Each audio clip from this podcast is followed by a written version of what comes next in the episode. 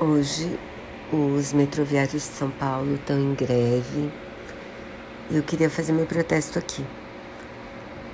Há muitos anos atrás, teve uma greve do metrô de São Paulo também. Foi o caos. Para vocês terem uma ideia, eu tentei ir dirigindo para o trabalho. Duas horas depois, eu praticamente não tinha saído do lugar, assim, tinha andado metade do trajeto. E Hoje o que está acontecendo é que na pandemia as pessoas aglomeradas nos ônibus, quem tem de ir de qualquer jeito.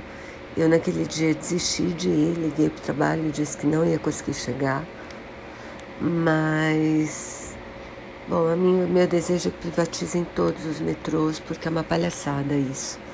Sabe, em tempos de pandemia, esse, essas pessoas obrigarem os passageiros que ir para o trabalho de qualquer jeito a se aglomerarem em ônibus, sendo que eles estão vacinados, recebendo, contratados, concursados, não perdem seus empregos.